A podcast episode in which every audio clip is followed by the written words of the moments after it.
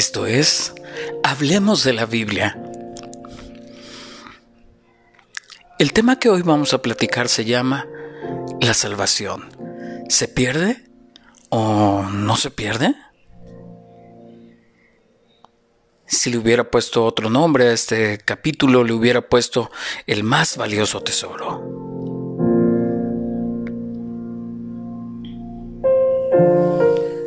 Un hombre sabía que a su mejor amiga, cuando paseaba por un centro comercial de renombre, le gustaba pararse por fuera de la vitrina de una joyería muy exclusiva de Nueva York.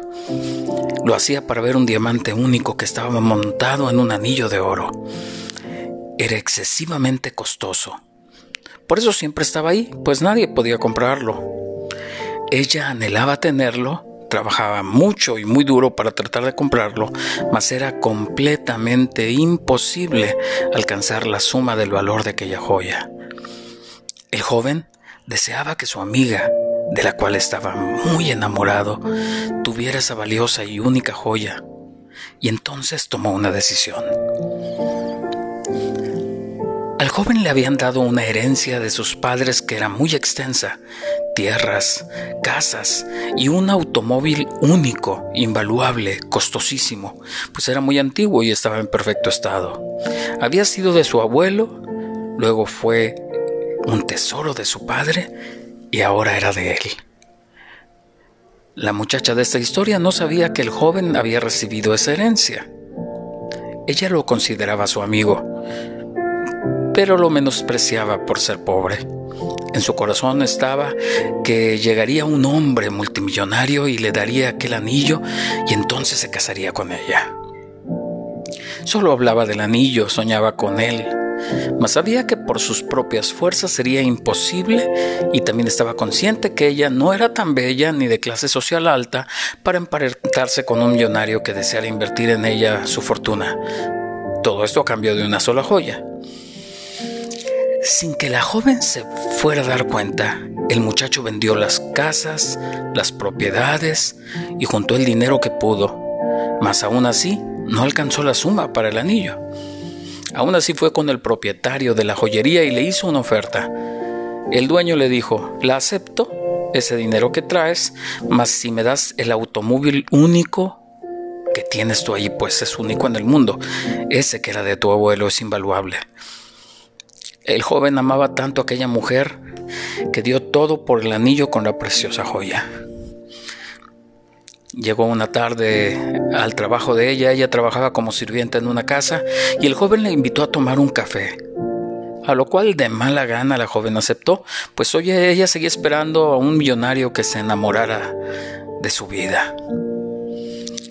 En un momento en que se hizo un silencio, el joven sacó de su bolsa una pequeña caja y se la entregó a la muchacha, que para ella era su máximo sueño.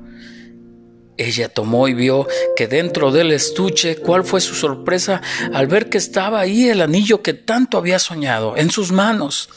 Le dio muchas gracias al joven y le dijo que era lo mejor que le había pasado a lo que el joven aprovechó para decirle que la amaba, a lo cual la joven le dijo que ella esperaba a alguien adinerado, que lo pensaría y después le diría. La joven día a día veía su sueño inmerecido hecho realidad en sus manos, mas ni siquiera pensó en lo que había costado al joven ni lo que hizo para conseguirlo. La joven era dueña de la joya más valiosa del mundo, mas aún así no la cuidaba. Ella lavaba baños sin guantes, trastes, hacía jardinería ensuciando y maltratando a joya, pues al paso del tiempo se olvidó del valor de aquel tan preciado regalo. Mientras tanto el joven seguía esperando que un día su amor puro fuera aceptado por la joven, cosa que nunca sucedió. Cierto día, Mientras exprimía un sucio trapeador, la piedra del anillo se enredó y se salió del montaje cayendo por el resumidero, sin que nadie se diera cuenta. Ella creía que seguía siendo poseedora del tesoro, mas lo había perdido. Así pasó tiempo hasta que un día mientras se lavaba las manos se dio cuenta que había perdido la tan preciada joya, se entristeció y al fin la valoró, mas era demasiado tarde. Entonces ella recordó que el joven se le había dado con todo su amor. Fue y lo buscó. Cuando al fin pudo contactarlo, el joven le dijo a la joven lo que había dado por la joya y que al ver que aún así ella no lo amaba, llegó a su vida una mujer la cual era ahora su esposa y que ambos se amaban grandemente. Esa joya era el máximo anhelo de esta mujer, que con ningún esfuerzo hubiera podido conseguir. La recibió por amor, pero ella no fue agradecida. Era de ella, sin duda, mas con el tiempo la descuidó y el resultado fue que la perdió. Hay joyas que deben estar en cajas de seguridad con sistemas especiales para no perderlas o que alguien te las robe. Ella fue dueña y la recibió por gracia, mas no la cuidó, no la valoró y la perdió. Cuando tienes algo de gran valor, el ladrón trata de robarte, aunque tenga que destruirte o matarte. Primera de Pedro 5.8 dice, Sed sobrios y velad, porque vuestro adversario, el diablo, como león rugiente, anda alrededor buscando a quien devorar. Juan 10.10 dice, el ladrón no viene sino para hurtar y matar y destruir. Lo primero que quiero decirte es que nadie puede robarte algo que no tienes. Hoy quiero darte mi opinión pero basada en la Biblia, sobre si se pierde o no se pierde la salvación. Respeto mucho lo que tú pienses y con gusto te daré mi opinión para el que desee escucharla. Comienzo con una pregunta. ¿Quién está interesado en que pienses que nadie te robará la salvación?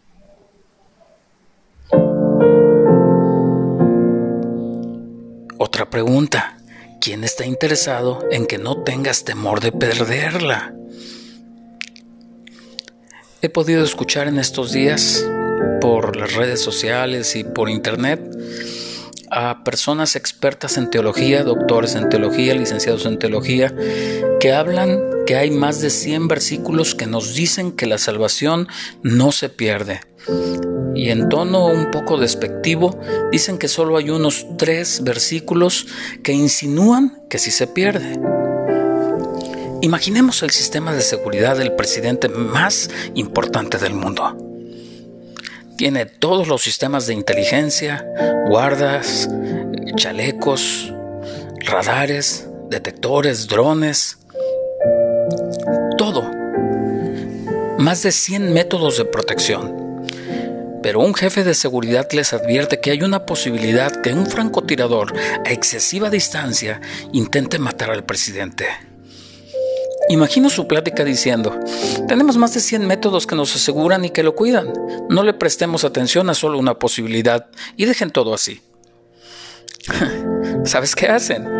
Buscan eliminar esa posibilidad solo por una contra 100 que ya tienen redoblan los sistemas de seguridad, inclusive por esa sola posibilidad son capaces de cancelar el evento y movilizar al presidente a lugares de resguardo.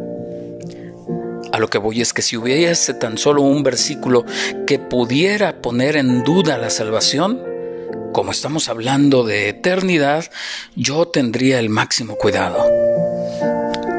Siempre he dicho, si no se pierde la salvación, no hay ningún problema en que yo crea que sí.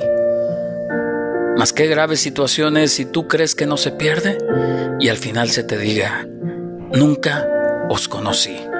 Lo que dice Mateo 7:21.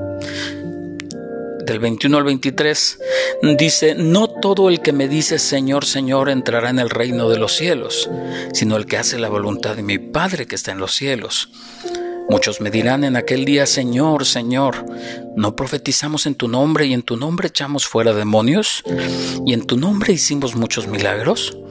Y entonces les declararé, nunca os conocí, apartaos de mí, hacedores de maldad. Déjame compartirte que me he dado la tarea de buscar algunos versículos que hablan de la posibilidad de perder la salvación o que no sea arrebatada o que tal vez no perseveremos en ella y créeme que son más de tres versículos que nos darán claras advertencias sobre esta posibilidad. Al día de hoy existen personas que me odian por mi teoría, que al fin y al cabo no es mía, es algo que viene claramente descrito en la Biblia, mas existen divisiones y, agresiones por creencias. Marcos 13:3 dice, y seréis aborrecidos de todos por causa de mi nombre, mas el que persevere hasta el fin, éste será salvo. No dice más el que haga una oración. No dice más el que se mantenga solamente así. No, el que persevere. Podemos ver que está hablando a los seguidores de Cristo, a quienes tomaron la elección de seguir sus pasos de que fuera su Señor. Se nos dice que seremos aborrecidos como hoy vemos que sucede y se nos da la orden de que perseveremos en ese camino. De lo contrario no se alcanzará la salvación. Dice, el que persevera hasta el fin, éste será salvo. Segunda de Timoteo 3 es igualmente clara la instrucción. Dice, también debes saber esto, que en los postreros días vendrán tiempos peligrosos, porque habrá hombres amadores de sí mismos, avaros, vanagloriosos, soberbios, blasfemos, desobedientes a los padres, ingratos, impíos, sin afecto natural, implacables, calumniadores, interperantes, crueles, aborrecedores de lo bueno, traidores impetuosos, infatuados, amadores de los deleites más que de Dios, que tendrán apariencia de piedad, pero negarán la eficacia de ella a estos evitas, porque de estos son los que se meten en las casas y llevan cautivas a las mujercillas cargadas de pecados arrastradas por diversas concupiscencias. Estas siempre están aprendiendo y nunca pueden llegar al conocimiento de la verdad. Y de la manera que Janes y Jambres resistieron a Moisés, así también estos resisten a la verdad, hombres corruptos de entendimiento, reprobos en cuanto a la fe. Mas no irán adelante, por su insensatez será manifiesta a todos, como también lo fue la de aquellos. Pero tú has seguido mi doctrina, conducta, propósito, fe, longanimidad, amor, paciencia persecuciones, padecimientos, como los que me sobrevinieron en Antioquía, en Iconio, en Listra, persecuciones que he sufrido y de todas me ha librado el Señor. Y también todos los que quieren vivir piadosamente en Cristo padecerán persecución. Los malos hombres y los engañadores irán de mal en peor, engañando y siendo engañados.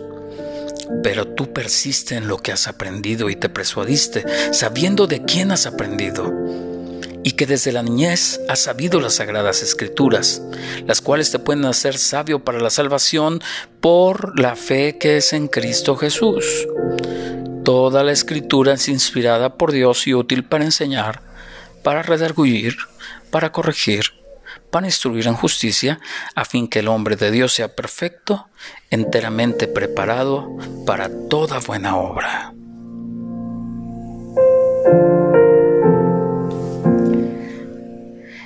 se nos habla claramente de persistencia, de insistencia, del no rendirse, es decir, de un continuo compromiso con las ordenanzas de Dios, una continua batalla hasta el fin que es donde se verá quién llegará a la meta. Mateo 24, 12 al 14. Y por haberse multiplicado la maldad, el amor de muchos se enfriará mas el que persevere hasta el fin, éste será salvo. Y será predicado este Evangelio del Reino en todo el mundo para testimonio a todas las naciones, y entonces vendrá el fin. Claro que debe haber maldad al tratar de, de convencerte que no perderás tu salvación, que ya fuiste elegido, mas la Biblia dice otra cosa. Juan 3:16 nos dice, de tal manera amó Dios al mundo, que ha dado a su Hijo unigénito para que todo aquel que en él cree no se pierda, más vida eterna. Aquí dice, para todo aquel que en él cree, no solo para algunos elegidos, para todo aquel que en él cree. La, salvación está al alcance de todos, pero debemos de transformar nuestra manera de vivir y esforzarnos hasta el fin. Romanos 12:2 No os conforméis a este siglo, sino transformaos por medio de la renovación de vuestro entendimiento y que comprobéis cuál sea la buena voluntad de Dios, agradable y perfecta. Filipenses 2, 12 al 18. Por tanto, amados míos, como siempre habéis obedecido, no como en mi presencia solamente, sino mucho más ahora en mi ausencia. Ocupaos en vuestra salvación con temor y temblor, porque es Dios el que en vosotros produce así el querer como el hacer por su buena voluntad. Haced todo sin murmuraciones y contiendas para que seáis irreprensibles y sencillos, hijos de Dios sin mancha, en medio de una generación maligna y perversa, en medio de la cual resplandecéis como luminares en el mundo. Asidos de la palabra de vida, para que en el día de Cristo yo pueda gloriarme que no he corrido en vano, ni en vano he trabajado y aunque se ha derramado en libación sobre el sacrificio y servicio de vuestra fe, me gozo y regocijo con todos vosotros. Asimismo gozaos y regocijaos también vosotros conmigo. Se nos dice una vez más que es necesaria nuestra obediencia, nuestro esfuerzo, nuestro cuidado de no, de no caer, de no fallar, que nos mantengamos inmaculados irreprensibles. No es nada fácil, mas así se nos pide. Debemos de guardarnos. Hebreos 2 dice de esta manera, por tanto es necesario que con más diligencia atendamos las cosas que hemos oído, no sea que nos deslicemos. Se nos pide actuar, Sí, actuar con mayor cuidado en cada acción para evitar caernos o deslizarnos, teniendo cuidado de poner atención en lo que Dios nos habla. El número 2 dice, estoy leyendo Hebreos 2.2, porque si la palabra dicha por medio de los ángeles fue firme y toda transgresión y desobediencia recibió justa retribución, se refiere a Satanás y a los ángeles caídos. La retribución fue ir al infierno. El número 3 dice, ¿cómo escaparemos nosotros si descuidamos una salvación tan grande? Repito, si descuidamos una salvación tan grande, la cual habiendo sido anunciada primeramente por el Señor, nos fue confirmada por los que oyeron debemos guardar nuestra salvación. Vamos al 4. Testificando Dios juntamente con ellos con señales y prodigios y diversos milagros y repartimientos del Espíritu Santo según su voluntad. Tristemente, hoy muchos no creen en el Espíritu Santo y eso nos lleva a pecar contra Él y también a quedar destituidos de la presencia de Dios. Mateo 12:31.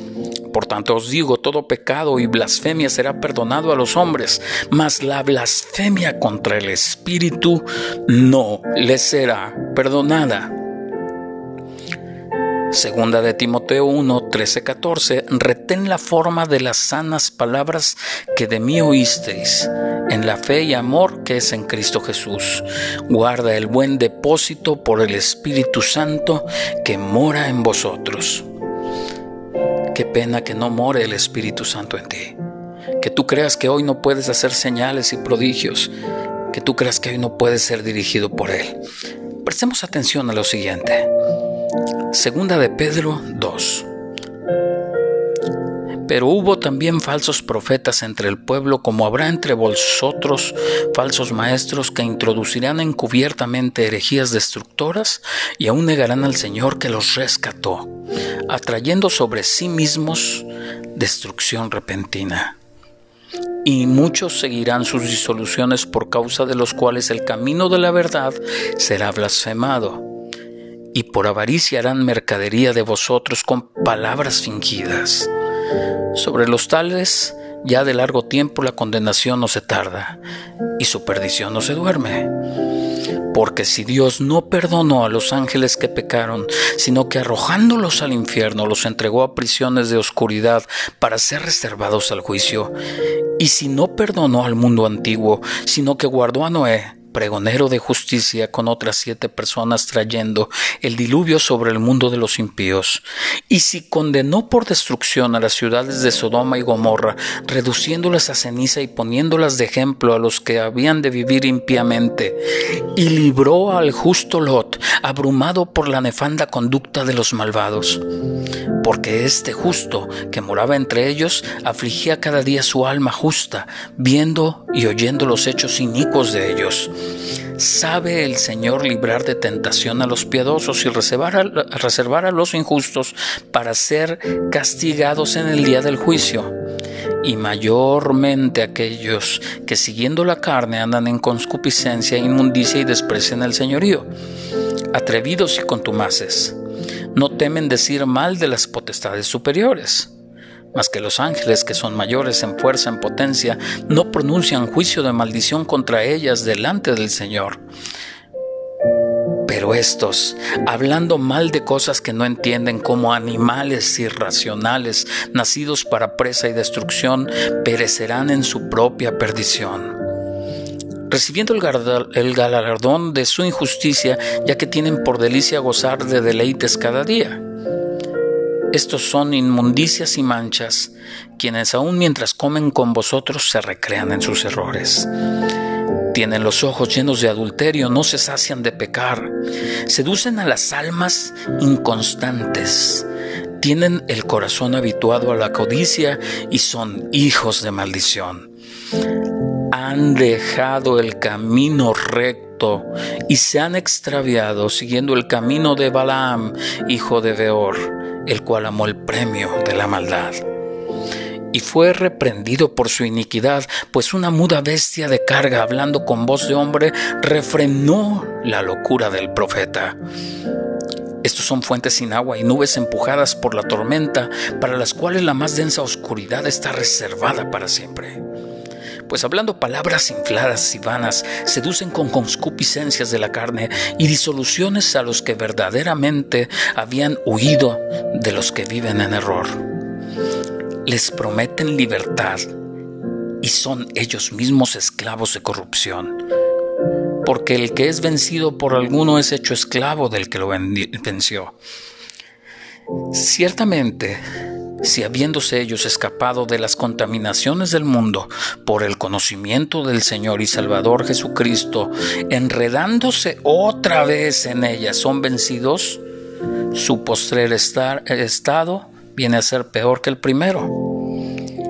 Escucha esto, porque mejor les hubiera sido no haber conocido el camino de justicia que después de haberlo conocido volverse atrás del santo mandamiento que les fue dado pues les ha acontecido lo del verdadero proverbio. El perro vuelve a su vómito y la puerca lavada a revolcarse en el cieno. Palabra dura para quienes ya han estado en el camino y lo dejaron. Vayamos a segunda de Pedro 3.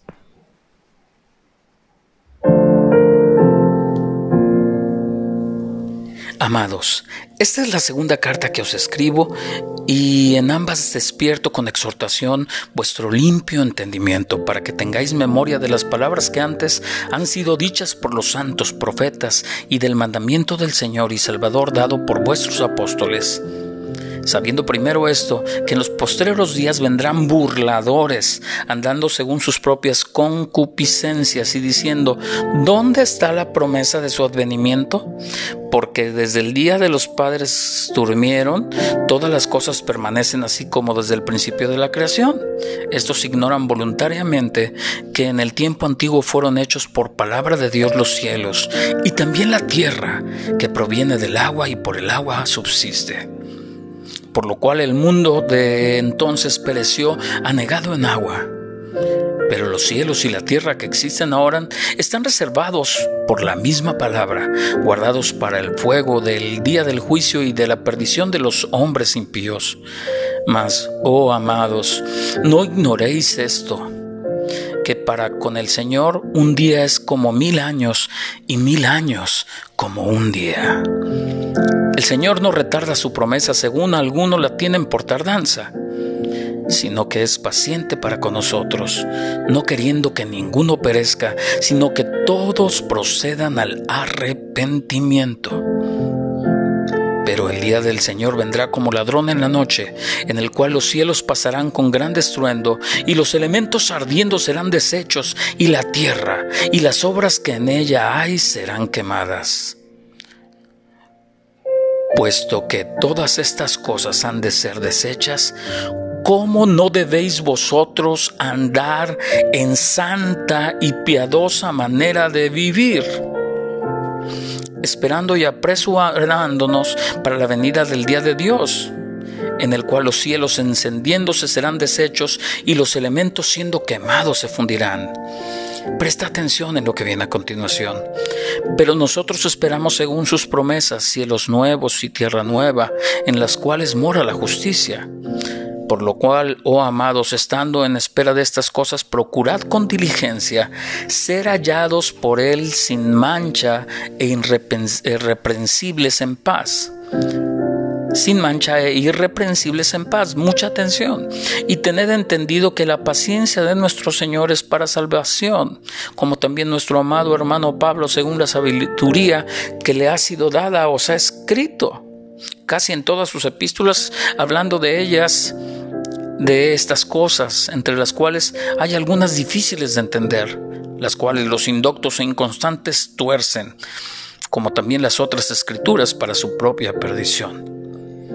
Así que vosotros, oh amados, sabiéndolo de antemano, guardaos, no sea que arrastrados por el error de los inicuos, caigas de vuestra firmeza.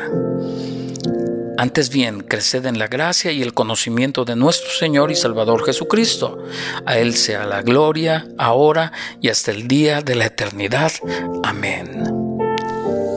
Analicemos esta otra porción de la Escritura. Estoy yéndome solo a la Escritura para poder comparar lo que decían esos expertos teólogos que solo hay tres o cinco versículos. Ahorita llevamos, no sé, qué cantidad. Si en alguna oportunidad tienes, cuéntalos, vamos leyendo. Ahorita te voy a leer cuando menos otros siete que viene en Hebreos 6. Dice, por tanto, dejando ya los rudimentos de la doctrina de Cristo, vamos adelante a la perfección, no echando otra vez los fundamentos del arrepentimiento de obras muertas de la fe en Dios de la doctrina de bautismos, de la imposición de manos, de la resurrección de los muertos y del juicio eterno. Y esto haremos si Dios en verdad lo permite, porque es imposible que los que una vez ya fueron iluminados y gustaron del don celestial y fueron hechos partícipes del Espíritu Santo y asimismo gustaron de la buena palabra de Dios y de los poderes del siglo venidero y recayeron, sean otra vez renovados para arrepentimiento, crucificando de nuevo para sí mismos al Hijo de Dios y exponiéndole a vituperio. Porque la tierra que bebe la lluvia que muchas veces cae sobre ella y produce hierba provechosa a aquellos por los cuales es labrada, recibe bendición de Dios. Pero la que produce espinos y abrojos es reprobada, hasta próxima a ser maldecida, y su fin es ser quemada. Pero en cuanto a vosotros, oh amados, estamos persuadidos de cosas mejores y que pertenecen a la salvación, aunque hablamos así, porque Dios no es injusto por olvidar vuestra obra y el trabajo de amor que habéis mostrado hacia su nombre y habiendo servido a los santos y sirviéndoles aún. Pero deseamos que cada uno de vosotros muestre la misma solicitud hasta el fin para la plena certeza de la esperanza hasta el fin, dice, a fin que no os hagáis perezosos, sino imitadores de aquellos que por la fe y la paciencia heredan las promesas. Aquí nada más leemos 12 versículos, sería interesante que los doctores leyeran esto y y reanalizaran su vida. Se trata de vida eterna. Claramente se nos hablan de dos acciones que requieren voluntad y esfuerzo, fe y paciencia. Hebreos 10:36 dice, porque os es necesaria la paciencia para que habiendo hecho la voluntad de Dios, obtengáis la promesa. Déjame leerte esto también que viene acá en Santiago 1.12. Bienaventurado el varón que soporta la tentación, porque cuando haya resistido la prueba, recibirá la corona de vida que Dios ha prometido a los que le aman. Cuando haya resistido la prueba. Más ordenanzas por hacer. Vamos a ver Gálatas 6:9. No nos cansemos pues de hacer el bien, porque a su tiempo segaremos y no desmayamos. Sigamos leyendo, segunda de Pedro 1, 5, 6. Vosotros también, poniendo toda diligencia por esto mismo, añadid a vuestra fe virtud, a la virtud conocimiento, al conocimiento dominio propio, al dominio propio, propio paciencia, a la paciencia piedad, es decir, acciones, verbos en acción. Segunda de Timoteo 2:12. Si sufrimos, también reinaremos con él. Si le negamos, él también nos negará. ¡Wow! ¡Qué tremendo! No sé si se pierde, si tú reniegas, si tú fallas, si tú no te esfuerzas. Filipenses 3:14, prosigo a la meta, al premio del supremo, del supremo llamamiento de Dios en Cristo Jesús. Primera de Timoteo 6:12, pelea la buena batalla de la fe, echa mano de la vida eterna, a la cual asimismo fuiste llamado, habiendo hecho la buena profesión delante de muchos. Echa mano, búscala, pelea, no es espérate, quédate, no sucede nada, o sea, nada más di que eres terrible, que fuiste malísimo y ya con eso. No, no, no, no, no, no, no tienes que estar obrando continuamente. Sin duda este tema de la salvación debe tomarse más en serio, debiera ser esencial en nuestra manera de vivir, de pensar y de actuar, pues existen corrientes que dicen que ya eres salvo y que nada te hará perder tu salvación. Mas yo creo que debemos recordar que Dios es santo, santo y que aborrece el pecado, porque así como es amor, es juez implacable. Donde está Él es luz y no pueden persistir las tinieblas. Hablar de una eternidad debe mover nuestro pensamiento en serio a estudiar más las escrituras.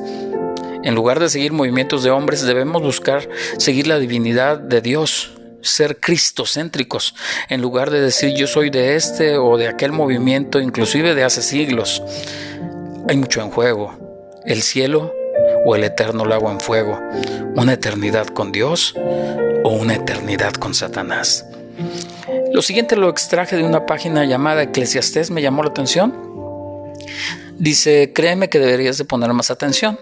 Sabiendo la importancia de la salvación, no podemos pensar que si la descuidamos y no la valoramos, tendremos un lugar junto con Dios. Si bien es cierto, la salvación es gratis por gracia, también es verdad que aquel que ha sido hecho partícipe de ella debe valorarla, amarla, más que a sí mismo, para no perderla. ¿O puede creer alguien que si se vive de manera pecaminosa, si Jesús viene se va con él o si muere va al tercer cielo? Por supuesto que esto no sucederá, dice este escrito. La Biblia, la Biblia habla de un Dios santo que llama a personas para que le adoren y le sirvan con manos limpias y corazón puro. Espero que las siguientes palabras sirvan para comprender mejor y valorar el regalo más grande que alguien puede recibir. He escuchado decir a algunos hermanos al hablar sobre el hecho de que, según ellos, la salvación no se pierde, que Dios no es hijo de hombre para que no mienta o que se arrepienta, que si Él da la salvación ya no la quita. Esto lo dicen basado en este versículo. Dios no es hombre para que mienta, ni hijo de hombre para que se arrepienta. Números 23, 19. En verdad no, no miente, pero sí se arrepiente del bien o del mal que había pensado hacer a una persona o una nación. Veamos Jeremías 18, 8 al 10. Pero si estos pueblos se convierten de su maldad contra la cual hablé, yo me arrepentiré del mal que había pensado hacerles, y en un instante hablaré. Pero si lo hiciere lo malo delante de mis ojos, no oyendo mi voz, me arrepentiré del bien que había determinado hacerle. Como podemos ver, Jehová sí se arrepiente de ser o no hacer algunas cosas. Jehová dice, yo amo a los que me aman. Proverbios 8:17, el Señor Jehová hizo una promesa a Fines, hijo de Eleazar, cuando los madianitas hicieron pecar a Israel contra Baal, peor, el movido por celo a su Dios mató a Simiri y a Cosbi. Números 25:18. Por eso Jehová le prometió que su descendencia tendría sacerdocio perpetuo en Israel. Entonces Jehová habló a Moisés diciendo, Fines, hijo de Eleazar, ha hecho apartar mi furor de los hijos de Israel. Por tanto, diles, he aquí yo establezco mi pacto de paz con él y tendrá él su, y su descendencia después de él pacto de sacerdocio perpetuo. Números 25, 10, 13. Pero cuando sus descendientes, todos sus descendientes quebraron el mandamiento divino, los hijos de Elí eran hombres impíos y no tenían conocimiento de Jehová. ¿Qué pasó? Dice, y era de costumbre los sacerdotes con el pueblo que cuando alguno ofrecía sacrificio venía el criado del sacerdote mientras se cocía la carne, trayendo en su mano un garfio de tres dientes y lo metía al perol en la olla. Y todo, todo lo que sacaba del garfio el sacerdote lo tomaba para sí. De esta manera hacían todo lo que, dice, hacían con todo israelita que venía a asilo. Asimismo, antes de quemar la grosura, venía el criado del sacerdote y decía al que sacrificaba, da carne que azar para el sacerdote, que no tomará de ti carne cocida, sino cruda. Y si el hombre le respondía, quemen la grosura primero, después toma tanto como quieras, él respondía, no, sino dámela ahora mismo, de otra manera yo la tomaré por la fuerza. Era pues muy grande delante de Jehová el pecado de los jóvenes, porque los hombres menospreciaban las ofrendas de Jehová. Primero Samuel 2, 12, 17. Entonces Dios les quitó su promesa. Por tanto, Jehová, el Dios de Israel, dice, yo había dicho que tu casa y la casa de tu padre andarían delante de mí perpetuamente, mas ahora ha dicho Jehová, nunca yo tal haga, porque yo honraré a los que me honran y los que me desprecian serán tenidos en poco. Primera de Samuel 2.30. Judas Iscariote tuvo el privilegio de ser elegido como uno de los doce apóstoles. Lo vemos en Mateo 10:4. Dios hizo sanidades por medio, Jesús hizo sanidades y milagros ahí con él con todos sus apóstoles, todo el tiempo del ministerio que Jesús en la tierra, él fue parte del círculo íntimo del Señor. Este individuo vio muchas de las maravillas que Jesús hizo y que no dejaba duda alguna de que Jesús era el Hijo de Dios. Sin embargo, para Judas no fue suficiente, pues era alguien a quien le gustaba practicar el pecado. Y dijo uno de sus discípulos, Judas Iscariote, hijo de Simón, el que le había de entregar, ¿Por qué no fue este perfume vendido por 300 denarios y dados a los pobres? A los pobres, pero dijo, no porque se cuidara a los pobres, sino porque era ladrón y teniendo la bolsa sustraía lo que se echaba en ella. Juan 12, 4 al 6. Por esta causa terminó fuera del apostolado y suicidado por consiguiente en el infierno. Mateo 27, 3, 5, Hechos 1, 25. Esta afirmación de que la salvación no se pierde es el resultado del mal entendimiento de las doctrinas de la elección y predeterminación. De esto se valen mucho para dar una falsa esperanza a sus seguidores. Pero la Biblia dice lo contrario. En la vida las cosas buenas cuestan. Por, ejemplo, si alguien quiere una buena esposa, tiene que elegir a la esposa ideal. La tiene que conocer, analizarla, su conducta, su carácter. Tiene que orar y pedir a Dios por su pareja y esperar que Dios se la dé. Todo lo anterior requiere tiempo, esfuerzo y paciencia. Alguien quiere tener una corona de una carrera universitaria, tiene que esforzarse, privarse de algunas cosas, eh, guardar su tiempo, etcétera, para lograr el objetivo. De lo contrario, no terminará su carrera. Nadie logra nada siendo un vago, negligente, perezoso. De la misma manera, para llegar a esta eternidad con Dios se necesita mucho esfuerzo. Y alguien le dijo, Señor, ¿son pocos los que se salvan? Y él les dijo, esforzaos a entrar por la puerta angosta, porque os digo que muchos procurarán entrar y no podrán. Lucas 13, 23, 24. Retén lo que tienes para que ninguno tome tu corona. Apocalipsis 3, 11. Estos son algunos de los ejemplos, pero hay infinidad de ellos donde podemos darnos cuenta que lo bueno en la vida cuesta Cuesta tiempo, esfuerzo, sacrificio y a veces dinero. No puede entonces alguien pensar o creer que si recibe la salvación de la mano del Señor y la descuida, no le puede ser quitada, porque sí puede ocurrir.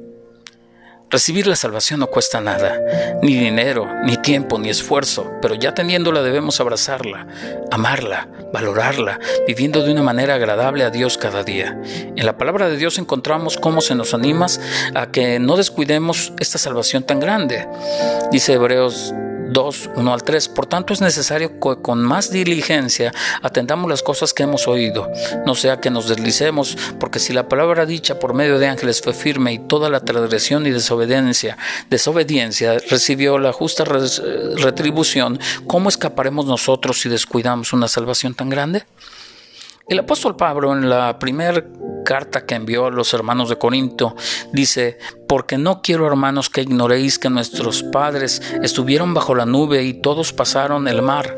Mira qué interesante, nos vamos a ir a esta parte donde todos pasaron el mar y todos comieron el mismo alimento espiritual y todos bebieron la misma bebida espiritual porque bebían de la roca espiritual que los seguía y la roca era Cristo. Pero de los demás de ellos no se agradó Dios, por lo cual quedaron postrados en el desierto. Había una promesa sobre ellos. pero quedaron muertos en el desierto. Pablo da este ejemplo a la iglesia de Corinto para que no imitaran la conducta de los israelitas que salieron de Egipto, esto para que no fueran castigados, pero también para que no se expusieran a perder su salvación. Mas estas cosas sucedieron como ejemplo, dice, no para nosotros, dice, no para nosotros, dice, eh, estas cosas sucedieron como ejemplo para nosotros para que no codiciemos cosas malas como ellos codiciaron, ni seáis idólatras como algunos de ellos, ni forniquemos como algunos de ellos, ni tentemos al Señor como también algunos de ellos, ni murmuréis como algunos de ellos. Estamos viendo 1 Corintios 10, 6, 10.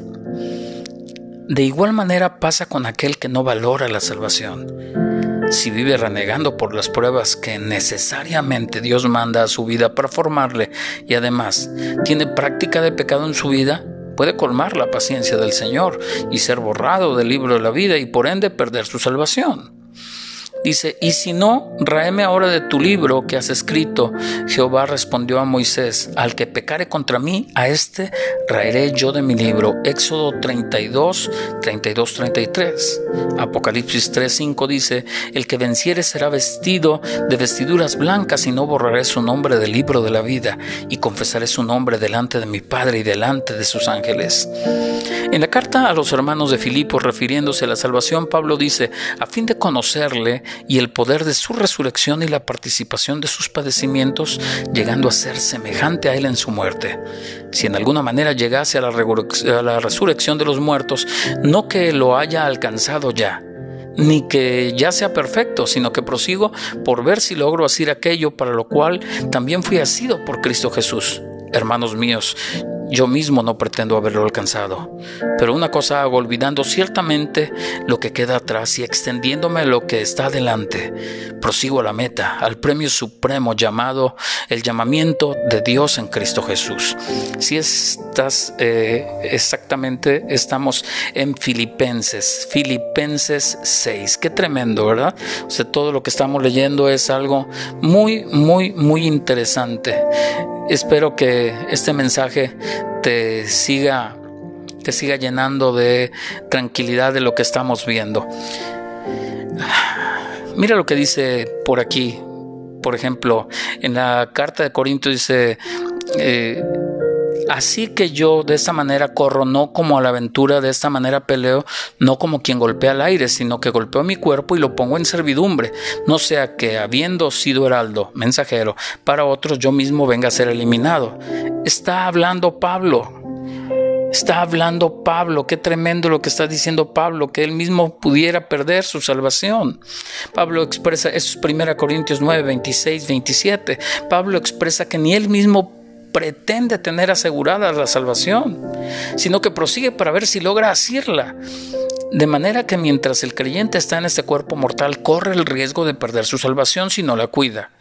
Ezequiel recibe del Señor Jehová un mensaje para los israelitas que se encontraban en cautiverio con él en Babilonia. La justicia del justo no lo liberará el día que se rebelare, y la impiedad del impío no le será estorbo el día que se volviere de su impiedad, y el justo no podrá vivir por su justicia el día que pecare. Ezequiel 33, 12. Este mensaje manifiesta de manera bien clara que si una persona es perdonada, recibe a Jesús en su corazón y no valora lo que ha recibido, sino lo si, si que hace lo malo, si no hace lo malo. Puede perder su salvación si hace lo malo. La salvación del alma es un regalo extraordinario que Jesús da a quienes le reciben en sus corazones. Yo les doy vida eterna y no perecerán jamás y nadie las arrebatará de mi mano. Ahí es muy interesante porque nadie te puede arrebatar de la mano de Jesús, pero tú puedes salirte de la mano de Jesús con tu rebeldía. Ni con todo el oro y la plata del planeta una persona podría comprar este regalo del Señor. Los que confían en sus bienes y la muchedumbre de sus riquezas se jactan. Ninguno de ellos podrá en manera alguna redimir al hermano ni dar a Dios su rescate, porque la redención de su vida es de gran precio y no se logrará jamás. Salmo 49, 6 al 8. Dice, o qué, recompensa dará el hombre por su alma, Mateo 16, 26. Por tanto, dado que es un don de Dios y que aunque alguien quisiera comprarla, no podría. Cualquiera que no valore este regalo puede perderlo. En toda la palabra de Dios permanece un constante llamado a la santidad, a la pureza de manos, a la pureza de corazón y que Jehová hace a su pueblo, a nosotros, los que decimos ser hijos de Él. Levítico 19.2 dice, Santos seréis, porque santo soy yo, Jehová vuestro Dios. Sed pues vosotros perfectos como vuestro Padre que está en los cielos es perfecto. Esto viene en Mateo 5:48. Y la santidad sin la cual nadie verá al Señor. Tremendo, ¿verdad? Hebreos 12:14. Sino como aquel que os llamó a es santo, sed también vosotros santos en toda vuestra manera de vivir. Primera de Pedro 15. Este llamado lo hace el Señor a su pueblo para que se aparten del mal y no sufra castigo divino, para evitarle la condenación eterna. Desde luego también el llamado es para aquel que anda lejos de Dios, que deje los malos caminos y lo reciba en su corazón. No duda que la salvación se puede perder si no se valora, pero es muy importante saber que esto no sucede solo por algún pecado que se cometa, que no se pierde solo por algunos fallos. En la Biblia encontramos un Dios de misericordia que perdona la maldad, que es paciente, que se duele del castigo. Pero desde el momento que se recibe a Jesús se debe procurar siempre hacer la voluntad de Dios para no correr el tiempo de terminar eh, en la condenación. Estamos en la gracia de Dios, un periodo donde la misericordia de Jehová favorece al humano. En la ley judía o Antiguo Testamento, si la persona quebrantaba un mandamiento divino, por lo general pagaba por la vida. Esa falta era cobrada. Tú lo puedes ver en Levítico 26 al 16. En la actualidad, en la gracia hay oportunidades de enmendar nuestros errores pidiendo perdón a Dios y rogándole que cambie nuestras vidas. Primera de Juan 1.9. Cuando alguien se refugia bajo las alas de Jehová, difícilmente se pierde. Pero esto depende también de cada persona cuando se esfuerza por su alma permaneciendo en Jesús. Como ya hemos visto, la, salvación sí puede perderse y por ello es necesario que todo aquel que invoque el nombre de Jesús valore lo recibido viviendo de manera pura y limpia delante de Dios. Segunda de Timoteo 2.19. Todo lo que a nuestros ojos naturales ven un día se terminará. Nosotros mismos un día dejaremos de ser. Nuestro paso por este planeta es fugaz. Es corto. Por ello es de ser sabio y asegurar el alma en las manos de Dios para cuando muramos o Cristo venga, nuestra morada sea con Jehová Dios. Si todavía no has hecho la oración de fe recibiendo a Cristo, hoy es tiempo que la hagas. Dile, Señor Jesús, entra en mi corazón. Yo te pido que perdones mis pecados y mi independencia de ti. Perdóname por cuanto te he puesto en segundo lugar en mi vida. Yo creo que tú eres el Hijo de Dios que fuiste a la cruz y moriste por mis pecados resucitando al tercer día, y creo que hoy estás a la diestra de tu Padre en el cielo, reinando con todo poder y majestad, y hoy te proclamo como mi único Señor y Salvador. Si has hecho esta oración, hoy hay fiesta en el cielo. Yo te pido que sigas las palabras de Dios, que estudies la Biblia, que cambies tu manera de vivir. El Señor irá cambiándote, irá de gloria en gloria y tu vida va a ser cambiada y transformada. Gracias por oír este podcast. Dios te bendiga.